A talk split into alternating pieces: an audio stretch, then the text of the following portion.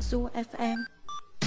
歡迎歡迎歡迎歡迎歡迎 Soo FM 收聽收聽收聽收聽 Hello，歡迎收聽。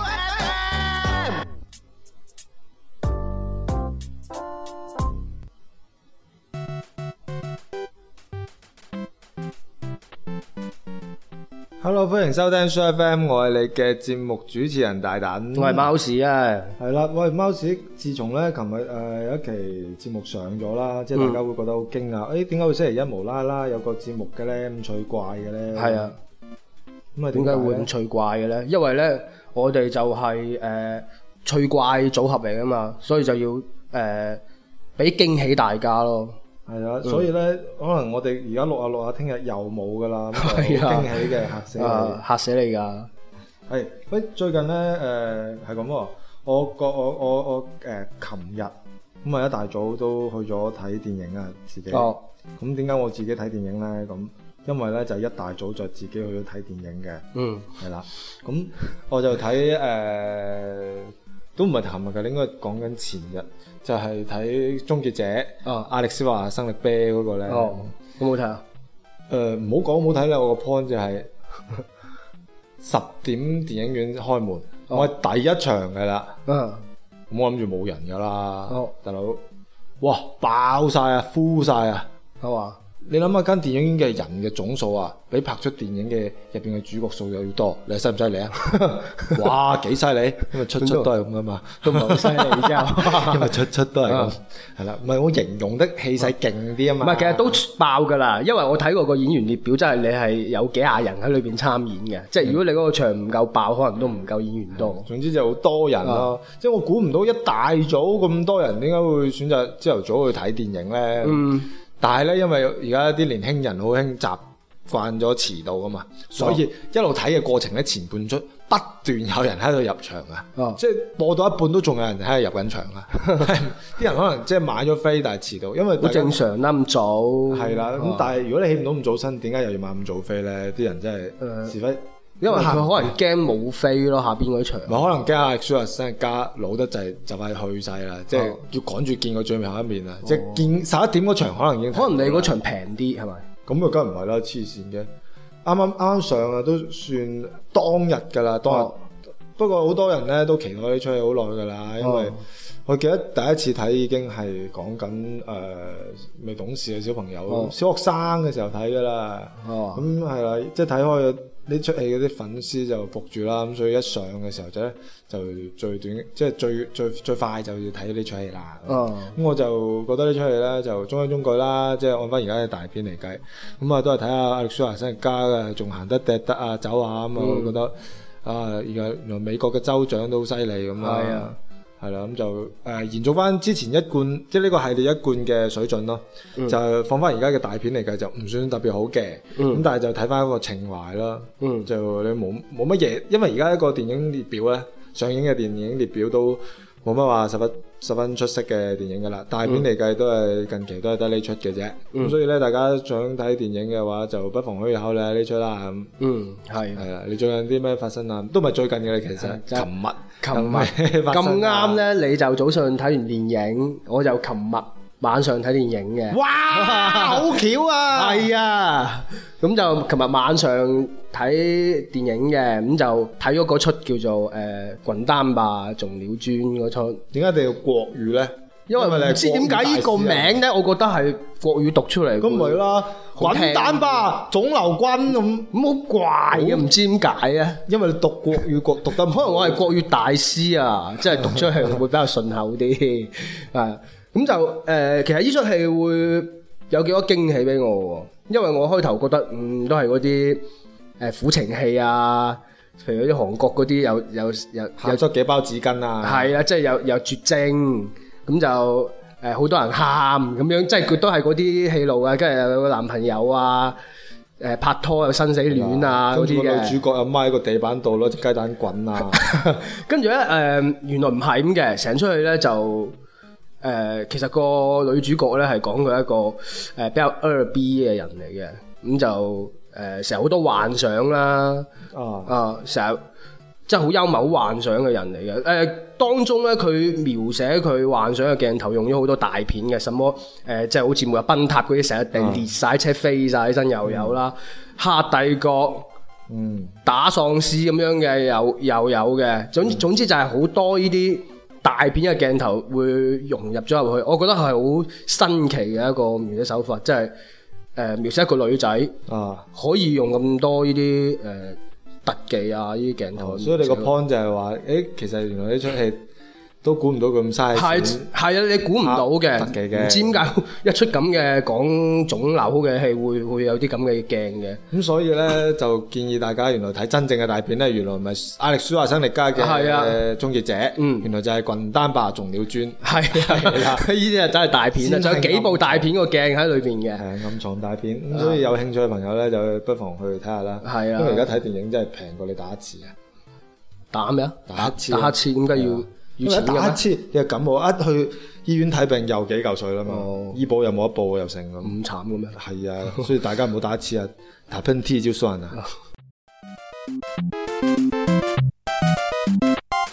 即嗯，刻就讀翻啲留言先啦，係因啦為堆積咗好多啊。緊接落嚟就係呢個貓屎讀留言啦。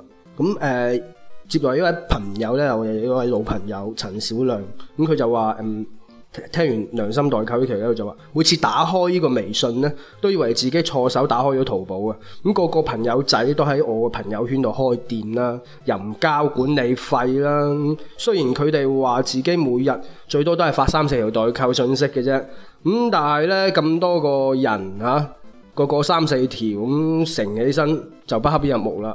咁其實應該好多人都會選擇屏蔽噶啦。咁樣誒、呃我平時就真係都冇乜選擇屏蔽，因為我個微信其實都、嗯都好多人，而且都好多都係哦即係有啲係專職做微商啦。哦，咁有啲其實都 friend 嚟嘅，但係佢係又啊會會做微商嘅。係啊我但係我都唔會屏蔽佢，係知唔知點解？點解咧？啊因為我係從來都唔點刷朋友圈嗰啲人嚟嘅， 所以佢根本唔喺我視線範圍內。哦嗯死未？ 死未？係係啊，咁其實我都唔會話誒唔屏蔽嘅，畢竟都係 friend 啦，咁就係過門都係客啊！係咯，即係俾啲面啦，一夜夫妻一百二係蚊啦啊，咁啊睇下啦，又唔使死啊，係嘛？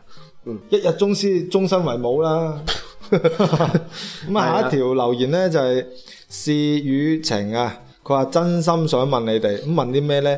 尷尬啊，隔離開唔係尷尬隔離台，應該佢應該尷講尬離開咗呢個電唔台，好意思 啊，尷尬離開電台，突然諗到你哋會唔會有朝一日都同樣會離開呢？咁係啦，人終須一死死㗎啊嘛，係嘛？係啊，同埋天下無不散之呢個現值噶林夕啊 嘛，嘛，係啊， 係啊，所以所以咧有一日我哋都會離開嘅，嗯，但係咧喺臨席之前咧，我哋就會會俾一個最驚喜嘅節目俾大家嘅，係嘛，唔係係誒呢個電台離開係有可能噶，有可能㗎，係啊，因為有阿貓屎有一日失驚無神已經離開我哋，超越離開咧 就伴隨住呢個電台都會離開嘅。嗯，係啦，咁我誒因為我哋係五星戰隊， 少一粒星係唔得嘅。好啦，啊呢個應該我讀啊。嗯，系係啊啊，阿怪獸姐姐咧，佢話親戚又嚟探佢啊，哇！喺哦呢啲親情係非常之可貴啊係啦啊好啊多難能親戚可貴㗎啦啦，因為個個都嚟探佢啦，咁啊心情好唔好？於是咧，我就打開 Soo FM 俾佢聽喎。嗯，哦，我諗到畫面啦，佢將我誒、呃手機個擴音個音響就擠喺個褲浪位， 仲可能驚咁樣聽得唔仔細，插耳塞，哦，耳塞就個探其中一個入耳去機就探入去啦，係啊，係啊，應該 係咁聽啦。係啊，聽完之後咧，阿親戚話話咩咧？我都係要嚟探你七日噶啦，咁即係聽完都係冇計啦。係啊，因為呢個即係我下邊有留言嘅，因為親戚因為親戚我我上上咗啊 Soo FM 嘅，死啦你死啦，係怪啊獸仔咧，你俾佢聽完，佢賴死唔走啊，因為係啊走都冇得聽 啊。嗯，咁啊下下一位朋友就係大老師啊。咁佢就話誒話喺佢聽咗第一期呢個夜瞓做啲乜，哇！呢呢個真係犀利啊！咁佢就話誒、發開口夢，誒、呃發開口夢，點啊發你發瘟啊開口呃夢發主題，唉、真係我發瘟啊！我讀到誒咁、下面咧就話下個星下個禮拜就係七夕啦，咁誒喺呢個咁特別嘅、咁浪漫嘅日子裏邊咧，點樣可以玩死自己嘅伴侶咧？我怕你哋睇唔切就錄節目啦，所以我覺得誒呃發帖提醒你哋啦。咁其實佢呢個就係主題貼嚟嘅，係啦，我哋都因為咁嚟俾係咗啊個明信片俾阿大老師嘅。係啦，係啦，但係咧佢我啱啱我睇一睇啊，唔使撳入去。嗯，呢個佢睇翻聽翻我哋第一期啊嘛。係啊，咁第一期嗰個發布日期咧，都一年零四個月啦。啊，哇，好耐啦。係啦，冇啊，我就表達呢樣嘢 啫。誒、有個新聽眾咧，新到連頭像都冇嘅， 啊空白嘅。又但係佢有要考你英文嘅時候啊，啊，但係佢有名嘅，嗯，叫做誒、我驚大家聽唔明啊，咁、我串出嚟啦，就 D A I S Y 叫 L A M，應該係讀誒係咪大 Dice 大 Dice Land Lam。但是 Lam 就好似 Lam 玩到好似英文嘅係啊名，唔係香港嘅英文名，唔係香港嘅普通話名咁嘅。哦咁樣啊，但是 Lam 咁，我唔知係 咪啦。佢個主題就話偷偷談戀愛，就話引用七夕嗰期嘅，佢就話咧貓屎讀詩嘅時候咧，我就覺得好似聽緊鬼故咁啊！啊，咁點解會咁大誤會啊？其實係貓屎其實嗰都陣唔時係嘅係真係讀緊鬼故㗎，佢唔係讀詩唔啊。係，我係用呢個倩女幽魂式嘅口語去讀啫，係啦。誒，接住呢都係位佢都係佢嘅，阿阿大師誒 Lam 嘅， 係啦。咁佢話半夜肚餓，瞓唔着，起身聽下 Soo FM 咁嘅。咁我問佢聽完仲餓唔餓啊？應該係會再餓，因為笑嘅時候咧會消耗我呢個體能啊嘛。係當你餓嘅時候，你又笑，然後笑笑完你又食，係啦食完你又笑，小心死 啊！誒呃呢個就新朋友啦，咁誒個個名都幾得意前嘅。面有個波板糖咁嘅 logo 嘅，咁個名就係誒叫做 tree，唔識讀 T R I S T E 咁嘅，二二即係後邊仲有 twenty two 咁嘅。啊係啦，咁呢個朋友咧，佢就話七夕個無聊嘢，咁就話咧啦啦啦啦啦，有瞓唔着，聽聽聽，蘇蘇蘇咁 嘅，佢應該係黐線嘅，已經瞓唔着到黐咗線 啦，咁所以咧就應該聽我哋黐線嘅電台一齊去黐線係啦啦。誒，我發覺到好多朋友瞓唔着嘅時候就諗起我哋話，嗯我哋直頭就好似一啲誒約炮對象咁啊。係啊，有啲人哎誒瞓唔着，就想做啲咩咧？誒、不如約炮啦。咁係啦咁所以咧有需要嘅朋友就啊聽我哋 s u FM 蘇一 FM 齊約炮啦。嗯。因為笑到砰砰聲啊嘛， 犀利啊細支支炮咁啊。咁啊，呢位朋友就叫我前度啊，咁佢就話誒、呃聽完呢、個誒、大電台旅遊嗰最後嗰三 day 三 day 四嗰期嘅，咁佢就話求呢個遊廣西嘅攻略，佢話大等誒、我唔係喎，佢話大使貓慢。你貓哋等，佢你唔哋識好打個等字就係佢分咗仲要上下捉打字咁啊！大屎貓蛋，你哋好，哈哈！我想問聲咧，你哋從落車一直翻嚟嘅路線係點㗎？嗱呢樣嘢咧，哦。哦，詳細啲講下啦。冇問題，有幾詳細得幾詳細，問貓屎 啦吓。佢而家貓屎個微信，你問佢，佢發個 schedule 俾你啦。嗯好啊係咪。咁啊，下一位朋友咧就係、誒係新聽眾喎，叫都係啱嗰位我前度嘅，誒邊個啱啱嗰位？哦，你啱啱讀嗰位係叫啊係我啊前度，係啊係啊嗱呢個唔係我前度嚟嘅，係佢個名叫前度嘅啫，係啊係啊係叫我前度啊啊！啊，大家 get 下啦。佢話七夕到底係咩嚟嘅咧？咁其實咧就係俾呢啲情侶借頭借路去。打波筒喎。打波筒嘅。咁波筒咩意思呢？佢又有解釋嘅。啊，細時呢，喺鄉下玩嗰啲竹筒呢，兩邊呢放兩個綠色嘅果仔啊，嗰啲唔知咩嚟嘅。 哪支竹，哪支細支嘅竹篤入去，卜卜聲嘅。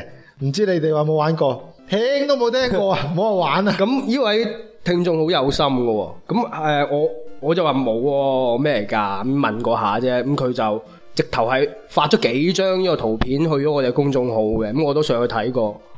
咁就其實誒、就真係好似東廠用嗰啲暗器咁咯。誒咁你可以將個圖片發翻去微博，等大家都知。我都唔知咩嚟嘅，其實哦，係啦。係咁就誒好犀利啦！佢就知道咁多民間係啦 嘅武器啦，呢個朋友。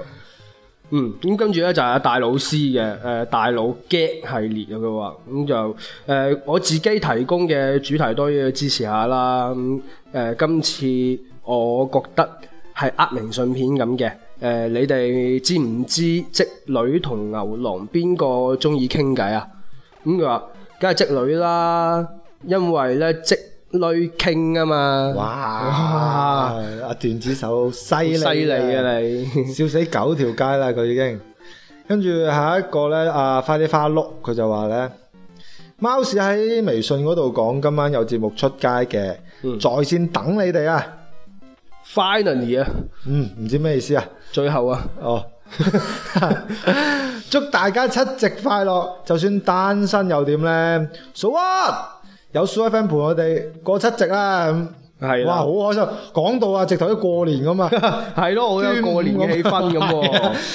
係啊，嗯，跟住咧又係花呢花碌，哇！即係而家啲朋友中意發兩個貼打孖上嘅就喎。係要睇到你花里花碌啊！就係啊， 咁咧佢就話：今日你哋有冇見到咁嘅女咧？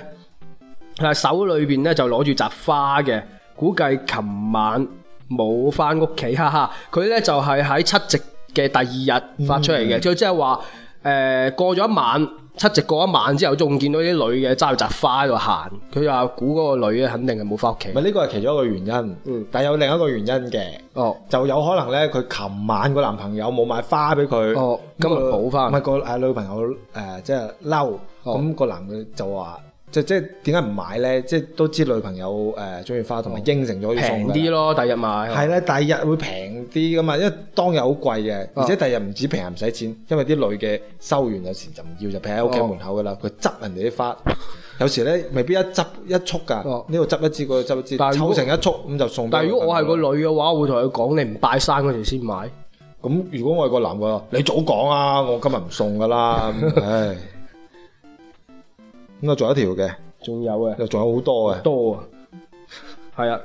跟住阿學森老師啊，學森老師，新朋友啊，學森老師咧好犀利噶，佢指正咗我好多嘅呢個讀詩嘅錯誤啊。首先話咧就我最後讀嗰個咧唔係詩，嗰首唔係詩，係一首詞嚟嘅。但係佢個詞就係寫錯咗，係寫歌詞嘅詞，應該係詩詞歌賦嘅詞，係啊，係。係咪都要個詞？好似都係呢個唔係唔係唔詞係啊。詩詞歌賦係請詞個詞，哦哦一個舌字嗰邊一個辛辛苦好犀利啊你梗係啦，我學富六車噶哦，嘛，係嘛？咁樣咧，嗱誒，佢就話呢個着。着橋仙咧，笑死我啦！好開心，居然讀錯咁多字。貓屎咧，你係得嘅咁啊。呢、個起着就會讀起確咩咁樣，下次要準備充分啲啦。咁其實咧，我開頭都係讀着字嘅，咁但係我後尾就再徵求一下大家意見，佢就話讀學咁樣嘅， 所以後尾咧就按佢讀法咧就讀咗學嘅，所以啊就係咁樣樣我有冇咁。嘅浮誇講得？ 系啦，咁诶系啦，佢之後仲其實正確讀法係讀乜嘢先？你糾正雀返嘅，叫雀，系啦，同雀仔嗰個雀係同音嘅。跟跟住咧，佢後尾話诶，仲、補充咗嘅，話唔好意思啊，打诶即係打錯字啊。誒貓屎哥哥就打咗貓屎咖啡嗰個屎，側屙屎嗰個屎唔。係係嗰個字啊！其實係冇問題嘅，我我意思係話，其實都係貓屎咖啡嘅意思喺裏邊嘅。係跟住阿夏藤 Sayoko 咧，佢就話貓叔個個人騷啊，嗯咩意思咧？呢期好好笑啊，即係講緊七夕點樣過嗰期啊！嗯，雖然啊大萬足咧就話好悶，但係我又覺得貓屎俾人無視真係好好笑啊！幾時你哋出去租翻間爛屋玩下啊？嗯誒、有冇佢幾幾個信息量嘅？首先佢 係啊，對呢期好肯定啦。係啊啦但 其實我覺得好 hea 嘅啫嗰唔期，係都 OK 嘅，都 OK 㗎係我聽我都聽過。唔係我覺得我自己好 hea 啫。咁就誒，呃佢、就話我首先話我無視你嗰樣嘢好笑啦。咁、嗯即係即係鼓即係勵其我實更加去無視你係咪？哦，即係其實要好笑就係阿大大一直無視我就 O K 啦，就好笑噶啊啦，咁我唔出聲咪得咯。係 唔係無唔你無出視我聲就我唔係無視，係你出聲啊，我出聲唔你唔理我，咁就好笑。咁先得嘅。係啊，跟住但係佢話誒問我哋幾時去租翻間爛屋玩，係啊，明唔明咩意思啊？唔明咩意思？咁我其中有一段有一個橋段咪就係講到話哦誒好窮苦，跟住就誒去租間爛屋係。咩？有咁講過咩？炒兩個小菜，撐海腳，講過啦咩？有有咩係啦，冇喎啊所以就好認真啦，證明佢聽得係啦。做筆記嘅呢個係啦呢個聽眾，嗯，跟住有兩兩條犀新利啦嘅信息量超細嘅貼咧，就係阿 J 點 T S 咁樣呢位朋友嘅，咁就 hello 咁啊冇啦。 好有禮貌啊！係啊，咁我都好有禮貌講咁就翻 hello 講 hello，係啦，咁啊有咩同我哋講，繼續留言啦。 係啦， 跟住啊 t e n n e s City 啊，Rocky，sorry 啊，咁嗰啲 啦，個人哇仲勁啊！係啊佢個主題叫葡萄，係啦，個內容發個笑臉，少年跟住下層下邊就加葡萄加一啊！係啊，而家啲人越嚟越精簡啊，嗯綠即食面應該都唔落水嗰啲嘅啦。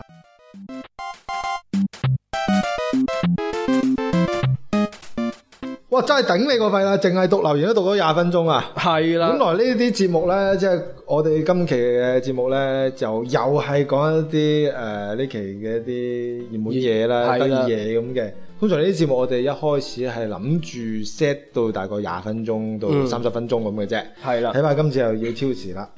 咁咧誒，我哋今期會有幾單嘢嘅。第一單咧就係乜嘢咧？就係二零一五嘅時候咧，唔係係啦，都係二零一五嘅時候嘅、嗯一個二零一五張家界航空旅遊節就喺呢個株洲度舉行啦。哦即係航空旅遊節，你知唔知係咩先？即係其實係咩嚟嘅呢航空旅遊嗱，節？航空旅遊節咧就係一個究竟係航空定係旅遊 啫？又係一個節日嚟嘅。哦， 咁咧就係關於一個航空旅遊嘅節日啦。啊咁佢又有啲誒、呃表演咁又成咁嘅，哦就表演咩咧？咩有啲飛機喺個天空度飛啊啊，，跟跟住住誒嗯噴啲煙啊，係啦，嗰啲哦谷下你啲人啊，跟住叫你啲人仔買個口罩啊，咁就賺你口罩錢咁嗰啲啦。 哦咁啊誒咁又成啦。咁通常咧呢啲飛機上面咧就有啲係啊專門誒、呃表演呢啲揸飛機嘅飛機師嘅啫，嗯就唔會有啲咩乘客咁嗰啲嘅。係啊，咁但係咧有個男仔咧。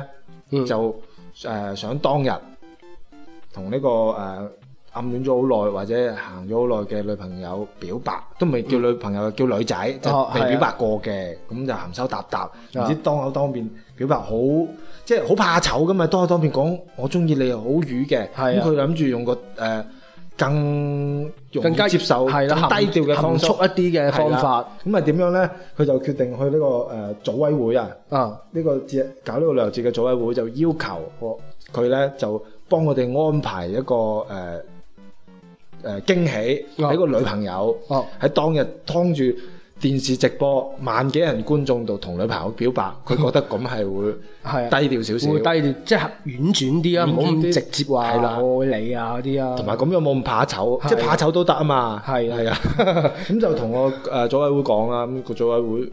個人真係去抽筋發神經咁，又真係得喎。咁係點咧？咁就真係幫我安排咗當日當一日當日咧，咁佢就帶住女朋友就去到現場啦，哦安排咗兩隻飛機，一人上一隻，咁哦喺上面飛就寓意比翼雙飛，哦，係啦，咁就係咁飛兜兜兜兜到就係個就快誒個。其實比翼雙飛啊唔使咁勞師動眾，去嗰個誒餐廳度食兩隻雞中翼咪比唔係因翼為雙飛佢低調，佢要所以就要咁哦，食太嗰啲雞粥亦太高調咧，西餐廳又食飯咁。咁又係咁你就飛上天啊嘛，啊咁就誒玩咗陣啦，因為個機師話就嚟冇油 啦，就落翻嚟兩個，咁咧一落嚟嘅時候咧，個男仔已經一早已經準備好晒啲橫額啊，什麼我愛你啊、豬豬啊、I love you 啊、實你我啊咁嗰啲 好多話嘅，咁就啊哇個女嘅見到好感動啦，跟住佢轉頭嘅時候咧，一啊望個男，誒唔見咗嘅，原來佢已經跪咗喺佢面前啦，啊一耷低個頭嘅時候，啊個男嘅揦住扎花。哦，哇！犀利啦，成扎玫瑰嗰啲刺都未掹嘅，所以浸到成手血，咁 犀利就好感動啦！哇啊，點有個男仔係咯送玫瑰送到真係成手血嘅拋頭顱灑熱，係啦，咁就懟俾個女 嘅，個女話：哇，多謝你，好感動啊！但係個女遲刀都刀唔接個手唔敢接花， 因為驚手損 啊！咁但係佢就接受咗呢份愛，愛咁就成個事就話呢個標題就最。最最土豪嘅土豪嘅表白求方式表白嘅方式啦，即係叫大家可以想表白可以參考下啦。咁啊但係成件事有幾個誒吐槽嘅位嘅，啊因為咧原來事後咧係咁樣嘅，好，因為佢話佢個女朋友係不知情嘅情況，係啊但係當日咧個女朋友咧係着住婚 婚紗去，係啊。 係啊，喂，即即係對於成件事你有點睇嘅先？即係我就嗱，首先如果呢單新聞係堅㗎，我係假設佢堅嘅，咁就呢個女朋友係毫不知情嘅情況下，嗯但係就我想知道睇而家誒，即係嗰啲睇嗰啲航空展啊，嚇，係咪應該着女士應該係着婚紗？即係等於你參加波咁要着禮服啊嘛，係嘛？要尊重個大係會要尊重大會，所以女士應該着婚係紗啊，咁男士係咪應該着嗰啲嘅誒禮服咯，禮服燕尾服啊，係啊，係啊咁嗰啲即係要咁樣嘅情況下就毫不知情，咁我都信嘅。咁事實係咪咁嘅咧？其他人係咪咁着嘅咧？咁就不得而知係啦啊。即係我係覺得咧，啊，我覺得就係誒你表白。啊， O、k 即係佢唔知你中意佢嗰啲叫表白啦，即係個女仔唔知個男嘅中意佢。咁但係個女又着晒婚紗去到，係 啦，，但係表白你又求婚，係啦，我覺得 O K 嘅。係啦，你毫不知情，你着婚紗，我俾你講得過去 啦。但係你求婚，你着個婚紗 O K 嘅。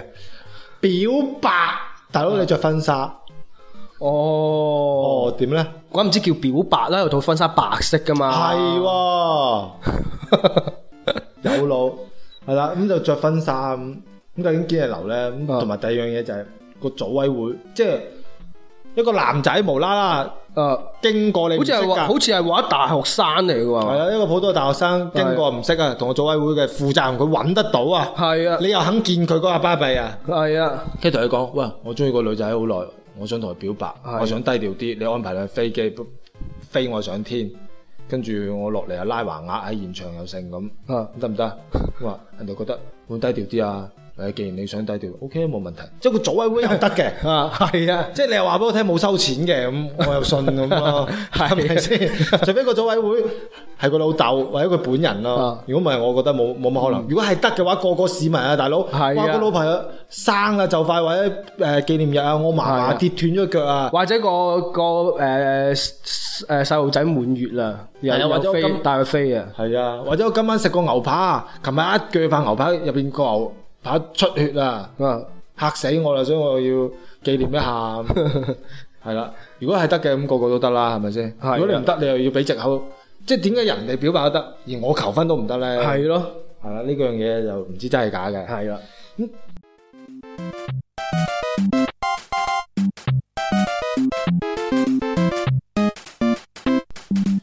咁第二單嘢咧就係誒講呢個中甲啊，嗯，呃即係知咩意思啦？誒，睇開波嘅人都知中㗎指啦。嘅手甲，係啦，就係中指嘅手甲啦。如果弱智人可以咁樣理解嘅， 哦咁啊有啲聰明人就知誒睇波嘅一啲聯賽嘅一啲誒聯賽咁啊啦，咁啲嘢啦。中甲嘅其中一隊叫哈爾濱毅騰主場啊，我以為哈爾濱下，下騰，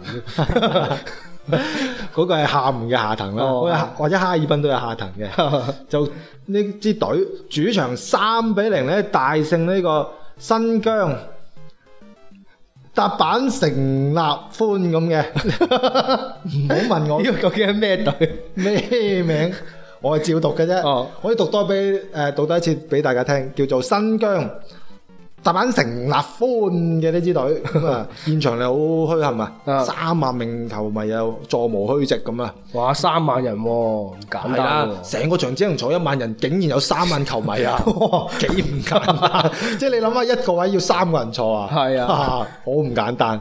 咁啊，證明好多人去誒捧場啦。係啦咁就咁咧，其中咧有兩名球迷咧就人哋去睇波，哦，個誒、球迷就一男一女嘅，個男有睇波就係睇個女仔個波嘅。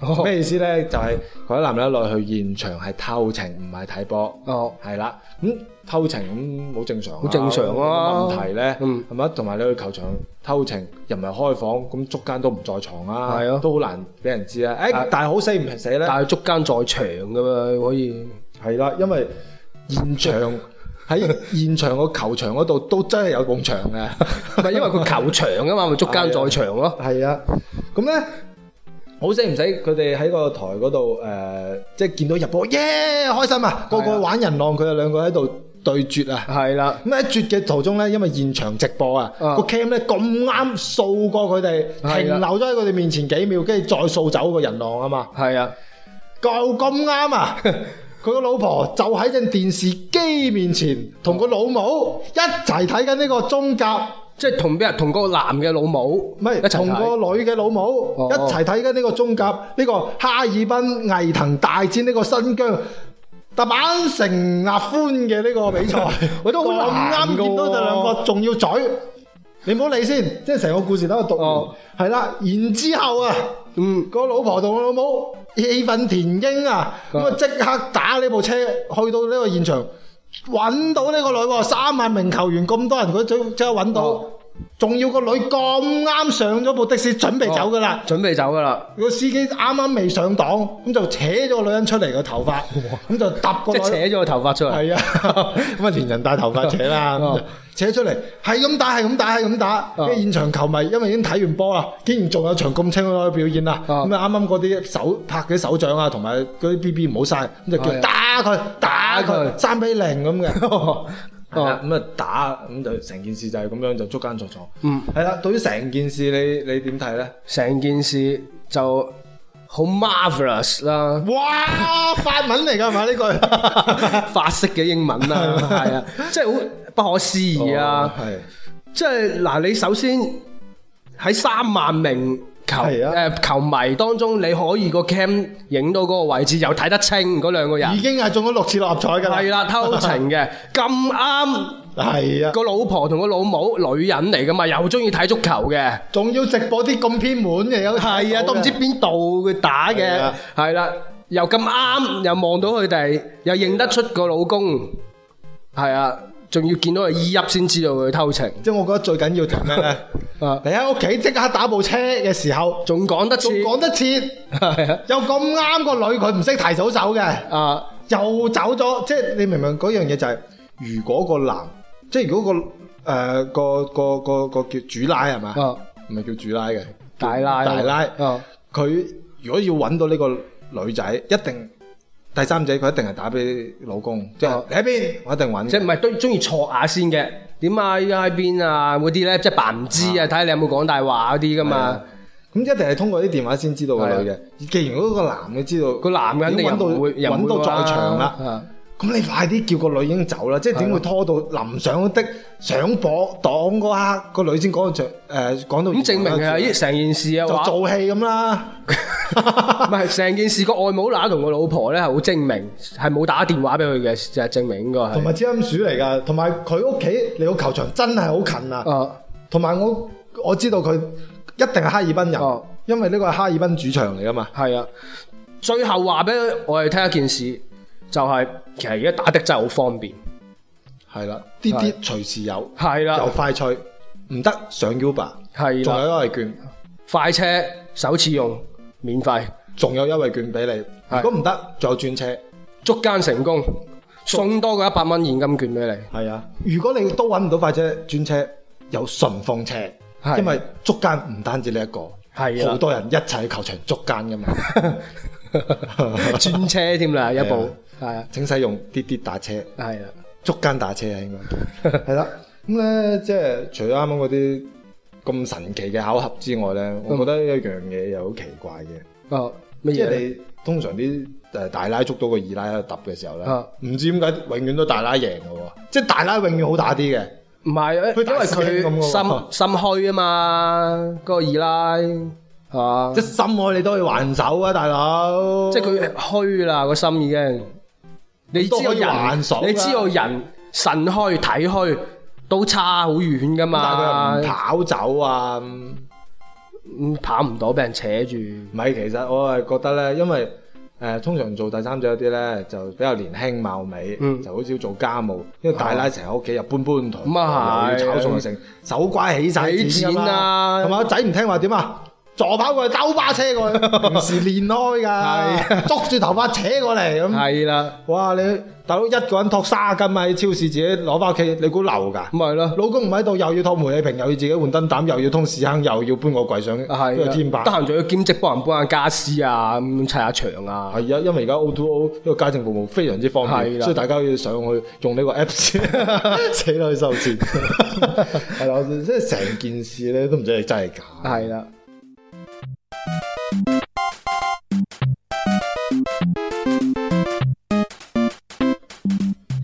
喂，第三單嘢係咁樣嘅喎嚇，嗯，有三個俄羅斯嘅男人，啊咁咧佢就好無聊，嗰一日係咧就誒撩完鼻屎，咁就發覺先花費咗十分 鐘，哦，因 為有二十四小時唔，襟料咁。係啊，唔係好襟料，咁啊已經兩個鼻哥已經撩到好乾淨啦，咁佢哋就話喂，不如做啲誒、有趣嘅嘢咧，咁哦咁就點樣咧？咁咁就不如我哋開頭開頭車。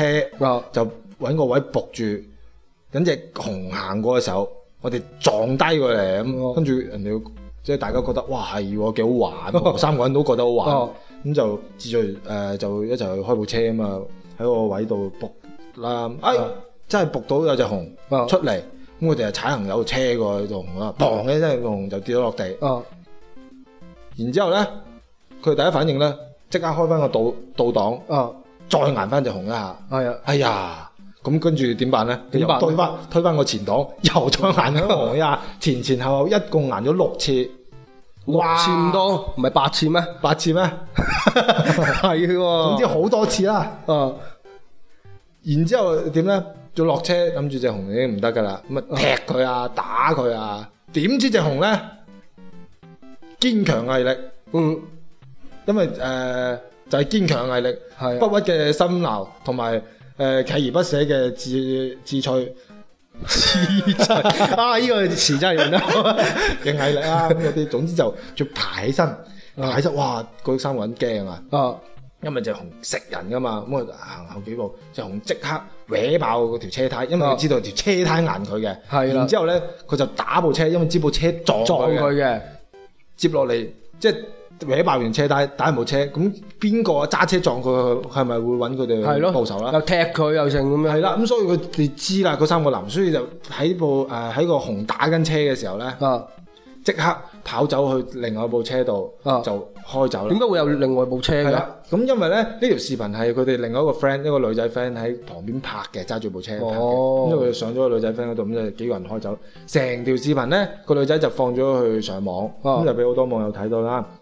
咁就好多輿論啦，就話哇你虐待啲動物啊，係咯咁樣，跟跟住咧令到呢個警方都有關注成件事啊。係啊，跟住警警方咧就會誒、呃、開咗呢個通緝令啦，同埋嗯呢個誒、呃拉晒橫額咁，就通過啲網絡啊、線下 Facebook 啊、Instagram 啊、誒呢個 Twitter 啊嗰啲。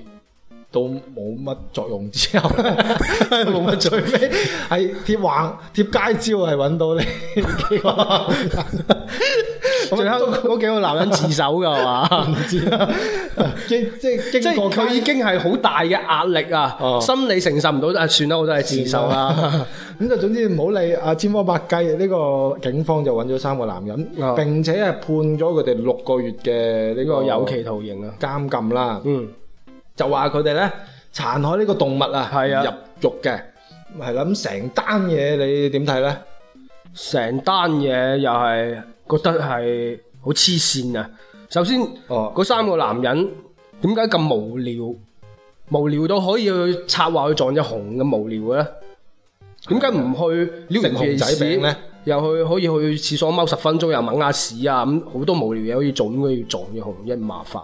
係啊，第二個就係、哦，啊，點解佢撞嗰只熊嗰時候啊，係啊，只熊唔會誒、呃、彈開嘅，會直接捲咗落車底嘅？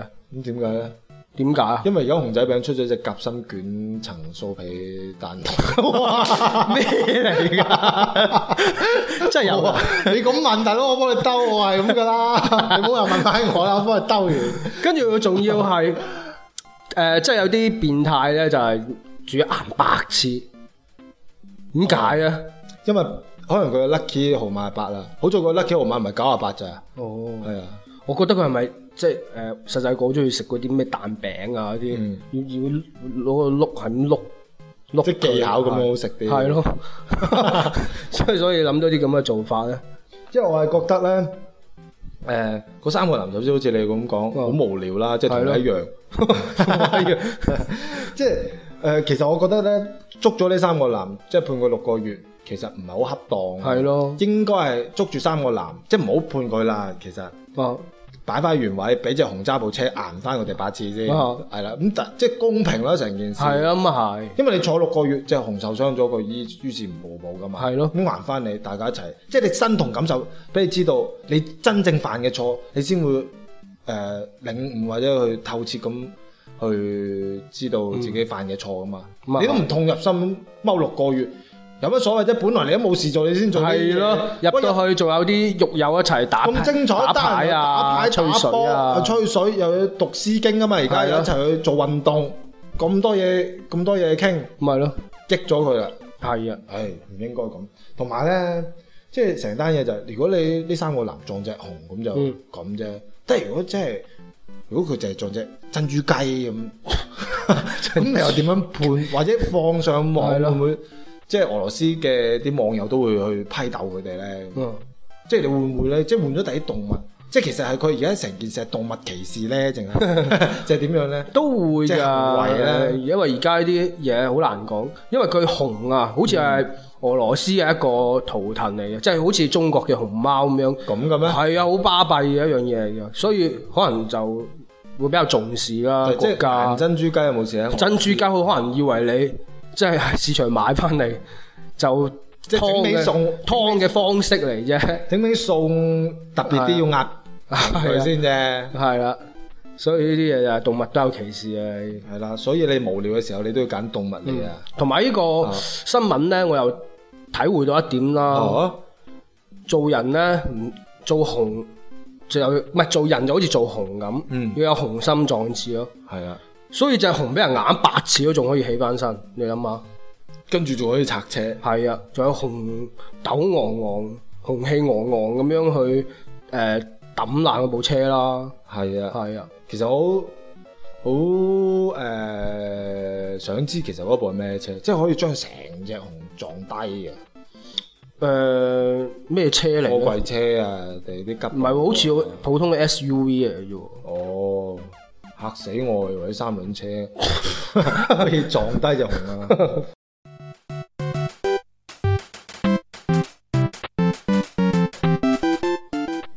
掟掟掟掟掟掟啊！今期節目咧就已經嚴重超時啦。係咁啦，咧就誒講翻啲例牌嘢啦。嗯，誒、如果對於三單嘢有自己有啲咩嘅觀點發布咧，可以誒、留言社區或者直接評論啊，係一啊，齊去探討一下嘅。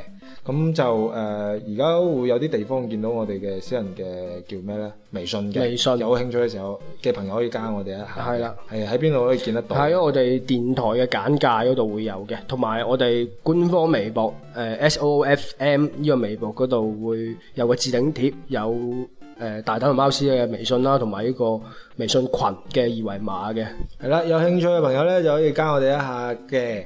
咁咧就誒係咯，今個星期有幾多集節目唔知道，嗯或者聽日，或者後日，或者大後日，係唔啦知，到時又或者兩個月都冇，啊咁都有可能。咁又唔會，咁又唔係啊會。總之保證一個星期點都會有嘅，唔係冇驚喜啊係咪嘛啊？，知道晒，誒冇㗎啦，以後咁得唔 得？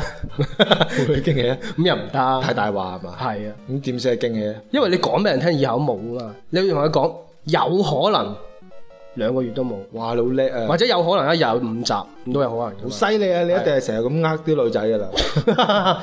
好，去到節目最尾，同大家講聲拜拜，係，拜拜。下期見。